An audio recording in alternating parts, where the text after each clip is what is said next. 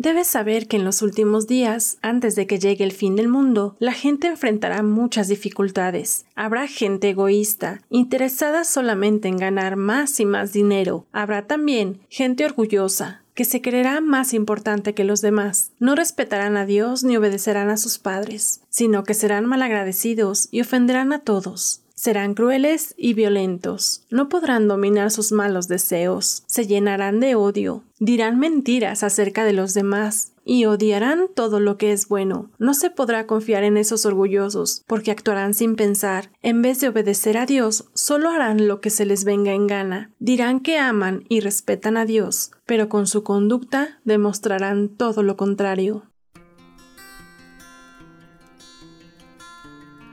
La vid verdadera. Ministerio sin paredes presenta. Bocaditos de sabiduría.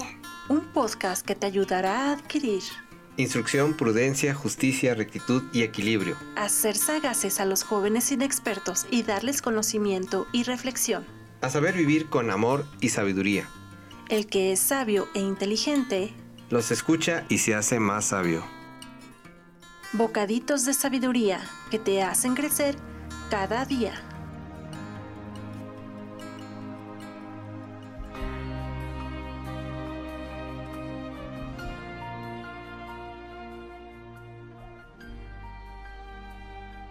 Hola, te doy la bienvenida a este espacio. Muchas gracias por acompañarnos nuevamente en un bocadito más de sabiduría. Espero te encuentres muy bendecida o bendecido el día de hoy. Si no es así, te invito a mirar a tu alrededor y ver lo bueno que Dios te ha dado. ¿Tienes vida? salud, libertad, un plato de comida en tu mesa, un dispositivo para escuchar estos audios. Estás junto a la gente que amas. Tienes una cama calientita donde dormir. Agradezcamos hoy lo bueno y tengamos fe en que lo malo Dios lo arreglará pronto. Hoy estudiaremos Proverbios 29 del 11 al 20. Los necios dan rienda suelta a su enojo, pero los sabios calladamente lo controlan. Tener dominio propio es demostrar que dentro de nosotros vive el Espíritu Santo. El autocontrol es una virtud que no todos poseen. 12. Si un gobernante presta atención a los mentirosos, todos sus consejeros serán perversos y su gobierno terminará en fracaso. 13. El pobre y el opresor tienen esto en común. El Señor les da la vista a ambos. Dios permite que se den cuenta ambos de su situación. El que es pobre, que está siendo oprimido y abusado. Y Dios permite que el opresor se dé cuenta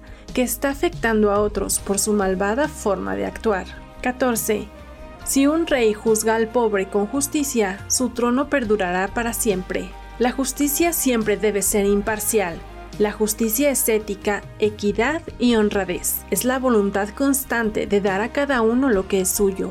Es aquel sentimiento de rectitud que gobierna la conducta y hace acatar debidamente todos los derechos de los demás. Todas las virtudes están comprendidas en la justicia.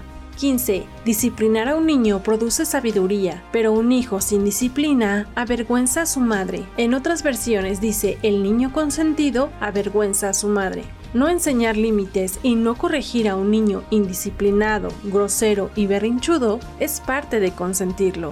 Este proverbio nos afirma lo necesario que es disciplinar a los hijos desde pequeños para que no traigan problemas ni vergüenzas. 16. Cuando los perversos están en autoridad, el pecado abunda, pero los justos vivirán para verlos caer. Como ejemplo muy claro, tenemos a algunos miembros de la autoridad en México, donde los policías son corruptos, las personas del Ministerio Público son corruptos, los fiscales son corruptos, los miembros de los tribunales son corruptos, y así me podría ir más arriba Dios es justo y Jesucristo es nuestro abogado, así que más temprano que tarde los corruptos recibirán su castigo. 17. Disciplina a tus hijos y te dará tranquilidad de espíritu y alegrarán tu corazón. Esto es lo contrario al verso de arriba. Si ponemos límites, disciplina, atención y amor a nuestros hijos, tendremos paz y muchas satisfacciones. 18. Cuando la gente no acepta la dirección divina, se desenfrena, pero el que obedece la ley es alegre. Hay alegrías como las que da nuestro Señor que permanecen para siempre y nadie nos las puede quitar. 19. No solo con palabras se disciplina a un sirviente, podrá entender las palabras, pero no hará caso. A veces se tiene que tomar medidas más severas cuando las palabras no bastan. Lamentablemente se tiene que llegar a un despido o a una instancia legal. 20. Hay más esperanza para un necio que para la persona que habla sin pensar. Hablar sin pensar es muy muy delicado, por eso no debemos dejar rienda suelta a la lengua. No se debe de actuar sin pensar como lo escuchamos al inicio en Timoteo 3. Cristo Jesús, es difícil escuchar que ya estamos cerca de los últimos tiempos y que todas las cosas que hablaste a Timoteo por medio de Pablo ya están sucediendo. Te necesitamos más que nunca en nuestra vida. Abre nuestra mente y corazón al entendimiento. Necesitamos de tu presencia en nuestras vidas y ser fortalecidos por tu amor. Ten misericordia también por todos aquellos que no quieren escuchar de ti. Amén.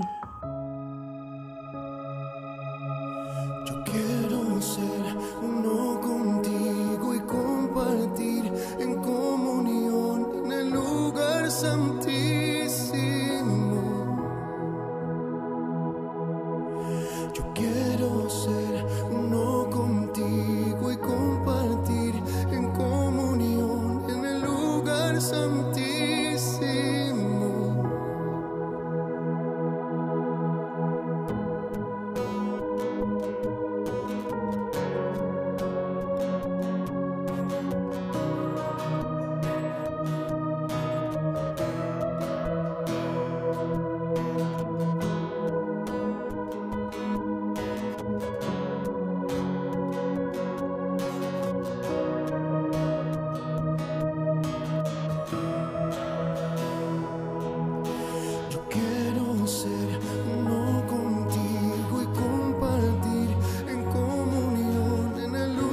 listen